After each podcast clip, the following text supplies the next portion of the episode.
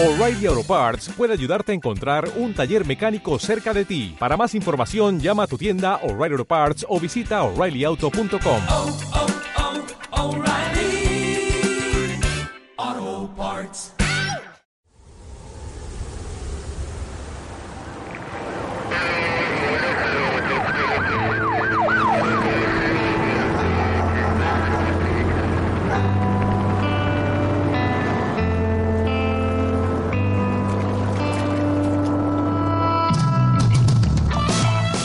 Versión Radio.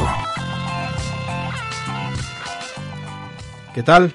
Bienvenidos a un programa más de versión Diálogos Contemporáneos sobre Sociedad, Comunicación y Cultura. Los saluda como siempre su amigo Fernando Lozano y el día de hoy vamos a platicar sobre campañas electorales en México. Para eso hemos invitado a dos expertos en el tema, al maestro Mario Alejandro Carrillo Lubianos. Él es profesor investigador del Departamento de Política y Cultura de la UAM Xochimilco, integrante del área de investigación, gestión estatal y sistema político licenciado en Ciencias Políticas y Administración Públicas por la UNAM, maestro en Sociología e Investigación Social por la Universidad de Roma y estudios de doctorado en Ciencias Sociales por la Universidad Iberoamericana. Ex jefe del Departamento de Política y Cultura, ex director de la revista Argumentos y de la revista Política y Cultura. Sus líneas de investigación son Sistema Político Mexicano, partidos políticos y procesos electorales, procesos políticos locales y regionales, dentro de los cuales ha publicado diversos artículos en libros y revistas especializadas y coordinado una decena de libros. Bienvenido, maestro Mario Alejandro Carrillo. Muchas gracias. También se encuentra con nosotros el doctor Héctor Villarreal, él es profesor investigador del Departamento de Política y Cultura de la UAM Xochimilco, integrante del área de investigación, gestión estatal y sistema político. Doctor en Ciencias Políticas y Sociales con orientación en Ciencia Política por la Universidad Nacional Autónoma de México, certificado en el campo de conocimiento de Estado, instituciones y procesos políticos. Miembro de la International Political Science Association y la Asociación Mexicana de Ciencia Política. Actualmente participa en el proyecto de investigación Reforma Institucional y Cambio en el Proceso de Transformación del Distrito Federal a la Ciudad de México. Es consejero electoral distrital en el Instituto Electoral de la Ciudad de México. Bienvenido, doctor Héctor Villarreal. Buenas noches, gracias por la invitación. Eh, la, los uh, nuevos medios de, de comunicación, uh, fundamentalmente las redes sociales. ¿Eso qué plantea o qué retos plantea para cómo estén ahorita las campañas? Quien guste. Bueno, tendríamos que distinguir entre lo que es el, la opinión pública, en el cual viene una, vamos a decirle, los antecedentes de los partidos, las percepciones que se tienen sobre ellos y lo que represente cada candidato. Esa es una parte. Sobre eso las campañas tienen que trabajar. Hay unos con mayor reconocimiento que otros. En el caso de, de Mid ha sido muy complicado darlo a conocer para empezar por su nombre. Se escribe Miada y se pronuncia Mid. Yo creo que es un pésimo antecedente para la selección de un candidato en términos de comunicación política. Es muy difícil, vamos a decirlo así, en términos de marca, posicionar un producto o un servicio cuando no sabes hay un hay una eh, falta de correspondencia entre cómo se escribe y cómo se pronuncia y que a fuerzas te quieran hacer que lo pronuncies como dice el patrocinador es muy de entrada ya muy complicado. Si hubieran empezado por decirle Pepe, sería habría sido mucho más fácil identificar un candidato como Pepe. En el, en el caso de los otros candidatos es, es muy diferente. López Obrador tiene ya una, una, carrera muy amplia en términos de lo que ya se opina de él, en términos de imaginario colectivo, ya todo mundo tiene una representación de lo que es o no es López Obrador o de lo que significa para él. En ese caso, su campaña tiene que tener un sentido y un objetivo muy distinto. En primer lugar, sería no dejar caer la percepción o los puntos positivos y reafirmar, por ejemplo, la oferta que él promueve o que él propone, que es básicamente la idea del combate a la corrupción, y está aprovechando su campaña para trabajar en, vamos a decirlo así, en públicos o segmentos de la población que estuvieran indecisos y que creo que los está ganando a partir de una oferta concreta de lo que les puede asegurar en términos de costo-beneficio y es como estos eh, eh, beneficios económicos a adultos mayores, a jóvenes que no estudian ni trabajan, a desempleados, etcétera, que, que está utilizando la campaña más bien para eso, para que eh, se puedan definir como el candidato que tiene el mejor ofrecimiento para el bolsillo de cada quien, más que un proyecto de, de histórico o lo que sea, esa parte ya está reconocida. Ahora él va en esta campaña a ganarnos por este lo que nos puede generar en términos de beneficio en lo personal. Y el, y el caso de, de Anaya ha sido más complicado. Primero él tuvo que trabajar esta parte del reconocimiento y entonces él también ha tenido que trabajar una campaña muy complicada y que creo que ha estado mal enfocada porque no ha logrado, vamos a decirlo así, posicionar una oferta concreta, específica, diferenciable y que sea, vamos a decirlo así, rentable para el lector. Una idea de un futuro eh, moderno, próspero, pero no lo veo muy claro en que quiera seguir por esta línea. No veo más que proyectar la idea de un candidato joven y moderno, pero más allá de eso le ha costado mucho trabajo. Yo creo que también tiene que ver eso en cuanto a las eh, preferencias en los estudios de opinión, que parece haber alcanzado hasta este momento un techo. Y, y los últimos dos casos, Margarita y el Bronco.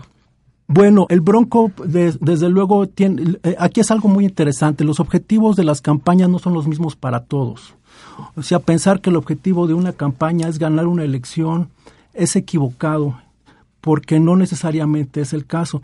Desde luego que para López Obrador, pues desde luego que no puede haber otro objetivo para una campaña que para ganar.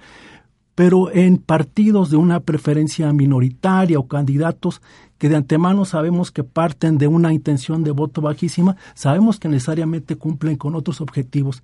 Quizá para ellos puede estar el em, fortalecer una carrera política, el proyectar su personalidad hacia una dirección en el plano nacional, el reconocimiento.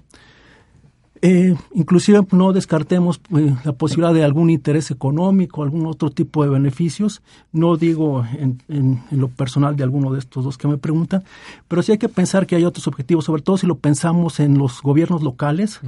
Está más que nada en pensar las, las carreras, las carreras políticas de algunos contendientes que de, de entrada no tienen posibilidad de real de, ganar. Yo veo en el caso de los tres que son como los que van con las alianzas, en el caso de, de Mid, tiene todo este peso que decía maestro, de el partido que representa, de la popularidad que tiene ahora el presidente y esto eh, lo afecta de alguna manera de sobremanera. En el caso de López Obrador, su propia historia parece afectarlo, el que lo acusen de necio, de violento, de querer dividir el país. En el caso de Anaya, más allá de este juego, digamos de que ha hecho corrupción, que tiene casos de corrupción, que además dividió el partido Acción Nacional, su alianza con el PRD y quien lo acusa también es candidata, ¿no? Margarita, que el peso de Margarita es haber sido esposa de eh, Felipe Calderón, que es acusado de la guerra que hay en el país, y en el caso de Bronco, casi como eh, el candidato del tribunal, el que no iba a ser y, y es. ¿Eso qué tanto afecta las campañas que, que hoy estamos viendo? Mira, evidentemente lo afecta, ¿no? Ya Héctor se refirió, digamos, a cómo se están posicionando, ¿no? Y evidentemente para sacarse toda esta visión negativa de la que tú estás este, hablando, pues han, ahí es donde entran en juego también lo que decía Héctor, pues las campañas políticas, ¿no? La estructuración de las campañas políticas, ¿no? Lo explicó eh, muy bien Héctor. Este, bueno, evidentemente con la, la coalición eh, Juntos Haremos Historia, está eh, sin mayores aspavientos gestionando la figura de, de Andrés Manuel López Obrador, ¿no? Hay una continuidad impresionante en el Andrés Manuel de toda la vida, por decirlo así, ya por este, de toda la vida, ¿no? O sea, siguen las mismas este, propuestas, sigue la misma construcción de la del candidato mismo, etcétera. No, no me quiero referir. Pero en los otros dos, o sea, y porque va este en- encabezando la las encuestas, ¿no? Pero los otros dos candidatos, pues la verdad, sí se han visto en problemas. Entonces, pues las estrategias, las estrategias que han hecho para posicionarse en esta primera etapa de la, de la campaña ha sido, ha sido bastante fuerte. Hay una cuestión que se estaba pensando que iba a ser estratégica para el resultado de la elección, que precisamente iba a ser quien se competirle a Andrés Manuel, que ya se le ve como el candidato a vencer, y ocupar el segundo puesto para ser el contendiente claro que vea a los electores, que les presente a los electores como una posibilidad real de enfrentársele a Andrés Manuel. De ¿no? hecho, parte de las campañas ha sido eh, hay que parar a Andrés Manuel. Pero, pero, sí, es, es cierto, ¿no? Es cierto. Pero primero hay que posicionarse como la segunda opción. Entonces, hasta, digamos, desde que inició la precampaña, la intercampaña y ahora la campaña, Pre-campaña. la precampaña, este, etcétera, se ha, en un primer momento, centrado fuertemente la disputa por el segundo lugar. Esta disputa por el segundo lugar y por lo tanto convertirse en los depositarios del voto útil, pues ha llevado a enfrentamientos muy cruentos, ¿no? Eh, Anaya, por ejemplo, radicalizó el discurso de una manera este, muy fuerte, medio bastante agresiva en el buen, buen- en términos políticos válido, ¿no? Sacaremos al PRI corrupto de, lo- de la presidencia, construyendo una argumentación en casi los mismos términos maniqueos que la construye Andrés Manuel. Así es. ¿no? Que tratando de colocarse como el principal opositor al régimen, papel que evidentemente no le quedaba y que ya está ocupado por otra persona que va en primer lugar en las encuestas, ¿no? Ese voto de castigo que pretendía de alguna manera tomar, pues no lo no le fue este le estaba dando, le estaba redituando porque iba al inicio de la campaña creciendo. Pero, por otra parte, también en esa disputa por el segundo lugar, que el único que benefició fue al puntero, el PRI, eh, como todos lo sabemos y como todos lo, utilizando las instancias de procesamiento de la justicia, logró sacar a Naya de ese trend eh, de ascenso que tenía y acusándolo de los manejos turbios en sus finanzas personales, ¿no? Y atacando justo en donde Anaya estaba poniendo el acento, ¿no? El valor fundamental de la honestidad y la, La y- corrupción. y en contra de la corrupción, ¿no? Entonces, en ese primer momento, el PRI logró no posicionar más a su candidato, No. porque no subió, no parar a Andrés Manuel, pero sí parar a Anaya. O sea, pero como no ganó puntos, pues Anaya quedó, siguió quedando en segundo lu- lu- lugar, ¿no? Por su parte, Margarita, pues, que se acaba, bueno, no que se acaba de integrar, pero, o sea, trae un discurso, pues, este, elaborado, como MIT, trae el lastre de la presidencia de la República, también, este, Margarita, uno siempre, si uno ve en las, en, en las entrevistas que tiene, en los cuestionamientos, es la innegable este, vínculo con su marido, que va más allá de ser su esposa, sino ser parte de su equipo político, Así es. ¿no? Entonces, este, y el Bronco, Ajá. el Bronco, pues el Bronco acaba de entrar. Este, no hay una buena valoración del Bronco, ¿eh? En algunas encuestas Claro. que se han hecho, pero el Bronco no tiene nada que perder. Porque eh, en- en este asunto eh, parece que como que hubo una decisión entre el tribunal y el Instituto Nacional Electoral, como que el asunto del Bronco se vuelve un problema de alguna manera que afecta la propia imagen de las elecciones o no, el hecho de que esté ahí. Pues yo creo que sí, ¿no? Yo creo, yo creo de alguna manera, yo no sé, siempre cuando hay una problemática de esta naturaleza, lo que se debe de pensar es ¿por qué? ¿Quién gana y quién pierde? Claro. ¿No? El otro día estaba viendo a los diferentes comentaristas y a los opinólogos hablar de eso, ¿no? Y entonces no logran, este, eh, ¿cómo se llama? Establecer con claridad de los candidatos quién es el que gana con la inclusión del Bronco. Se les echa la culpa que es una injerencia del presidente de la República, pero cuando uno empieza a ver esto va a beneficiar a MIT, este, pues quién sabe, le va a quitar a lo mejor algunos votos en el norte, Norte. al PRI que estaba, ¿no? Le va a pegar al, seguramente le va a pegar a López Obrador. No sé, no sé en realidad, yo si me preguntas hasta ahorita no sé cuál sería, digamos, el objetivo este, o si fue simple y sencillamente más allá de una intención de los candidatos, una disputa entre instituciones, Electorales. exactamente. Pero no me atrevería a hacer una afirmación contundente. Claro. Versión radio. One Radio. 3000 watts que expanden tus sentidos. Siete años en expansión. Versión radio. Eh, doctor Héctor, ¿cómo están cambiando estas imágenes que proyectan los candidatos? En este sentido, una parte muy importante de las campañas es la construcción de los candidatos en términos de personajes o arquetipos que mm, correspondan de mejor manera con la cultura y los valores de una sociedad o de un electorado. Entonces, eh, Andrés Manuel, pues bueno, han sido reconocido que eh, tiene, tiene rasgos eh, arquetípicos sí bien identificados como de redentor, como un santo, algunos valores representados en el cine nacional como los que representó Pedro Infante, como ser una persona honrada, una persona responsable, solidario.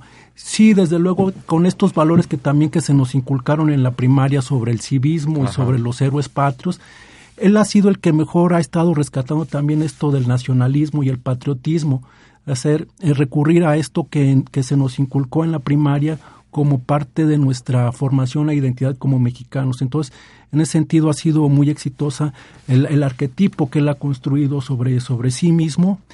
Y eh, el que está construyendo MID es el de un político responsable, un- alguien que tiene experiencia, alguien que tiene una formación profesional y entonces se vende a sí mismo como un sujeto con los conocimientos, la capacidad, la responsabilidad para resolver los problemas importantes del país, es decir, eh, darnos la posibilidad de que o lo elegimos a él o en, dado- en caso contrario podría haber una persona irresponsable en el poder que no tenga la responsabilidad, los conocimientos, la pericia que él ha demostrado. Y en el caso de Anaya, pues está la construcción de este superhéroe moderno, Joven. de este hombre joven, con estos valores de la innovación, que nos llevaría a un futuro, a un cambio distinto, un cambio hacia la, hacia la modernidad, no hacia el pasado. Que creo que le ha estado funcionando bien a Anaya, pero desde luego, bueno, las campañas no por sí mismas no nos explican las preferencias electorales.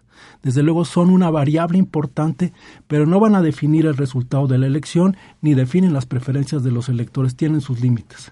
Maestro Mario, ¿qué más podríamos agregar a las Bueno, imágenes? mira, ahorita precisamente en los últimos spots de los que tú estás señalando, este, hay claramente una reconstrucción de todo este proceso que estamos viendo de desgaste, etcétera, etcétera, que vieron que no les funcionó en una primera instancia, ¿no? Entonces, y igualmente, de la misma manera que empezaron, igualmente están en diferentes momentos, como lo señalaba Héctor, de eh, consolidación de sus candidatos.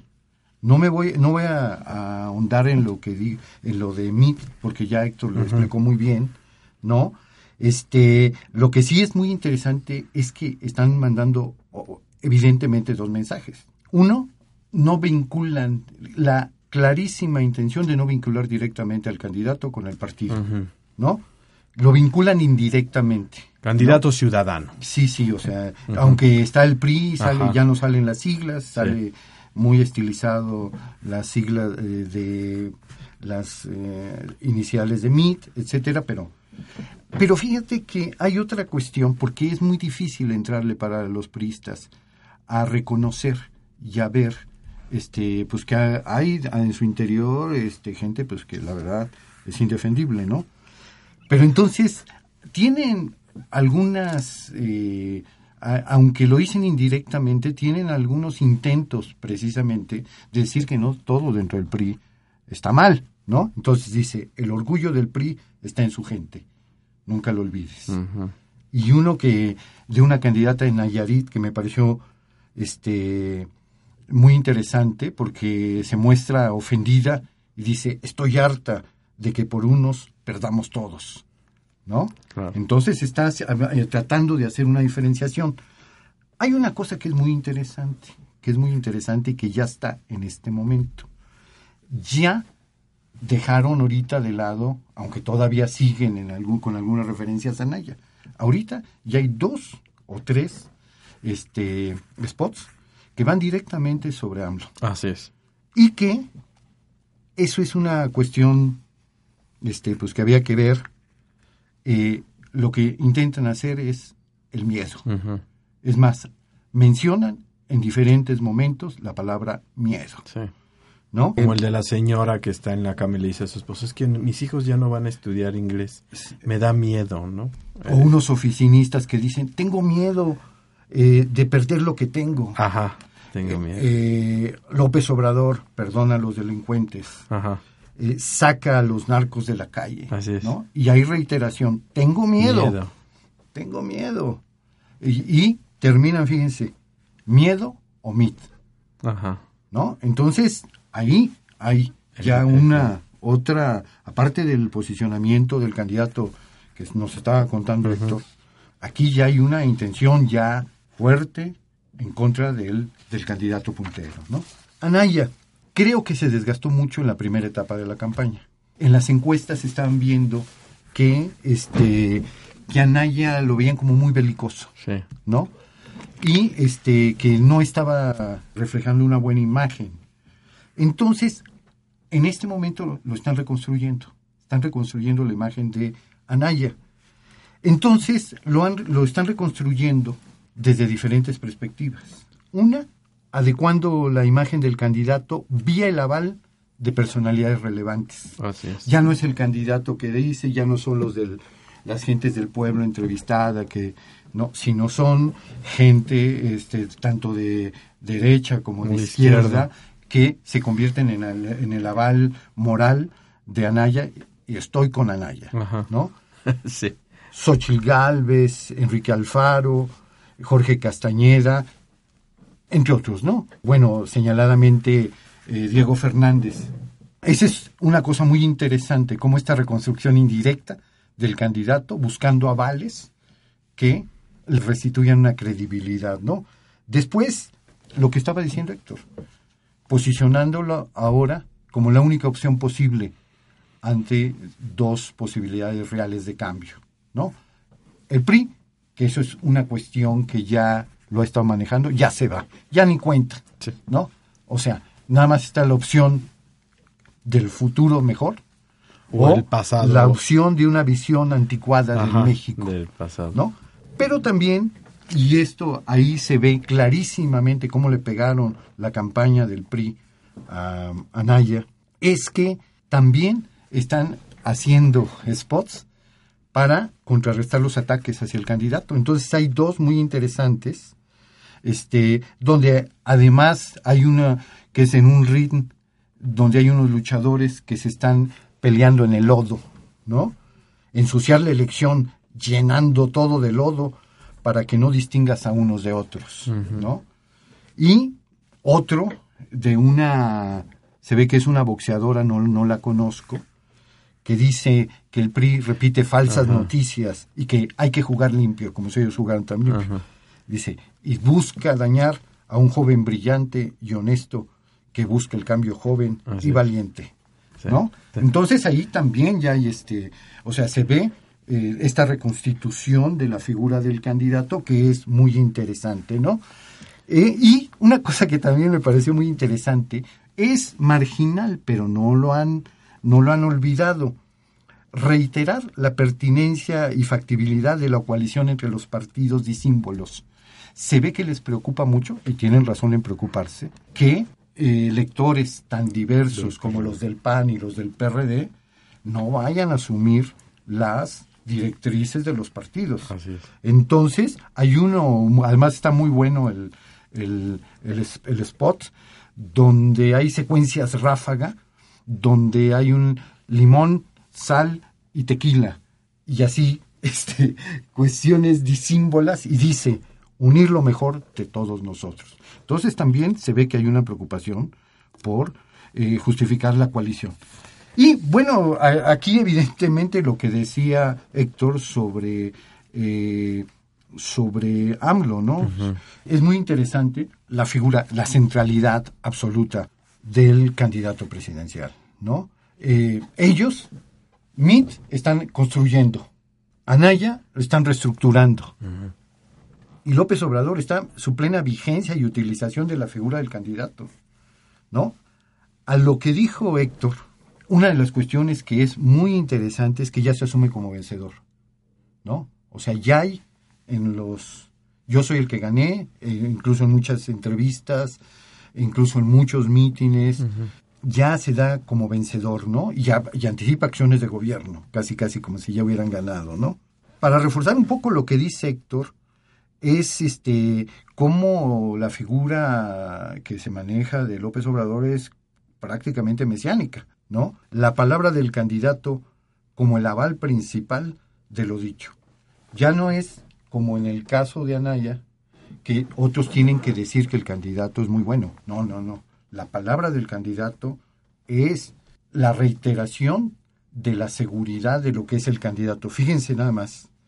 Ten confianza. No les voy a fallar. Así es. No voy a traicionar al pueblo de México. Es mi palabra.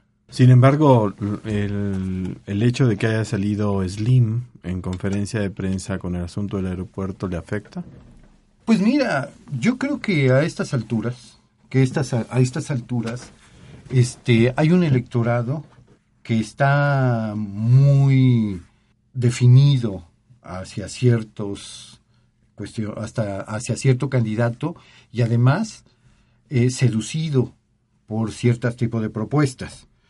El aeropuerto es una propuesta entre tantas, ¿me entiendes? Que afectará y que tendrá eco en ciertas gente- gentes, ¿no?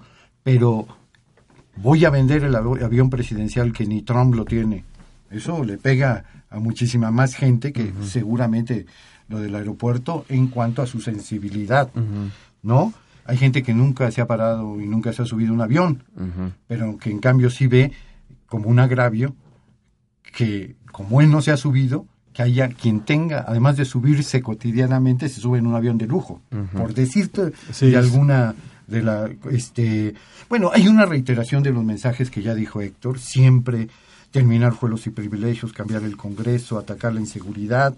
Y lo que es muy interesante también porque habla también de la construcción cómo termina como sermones no entonces al final siempre termina con una sentencia impactante como termina no fíjense el que lucha por la justicia no tiene nada que temer eh, becarios sí, sicarios no.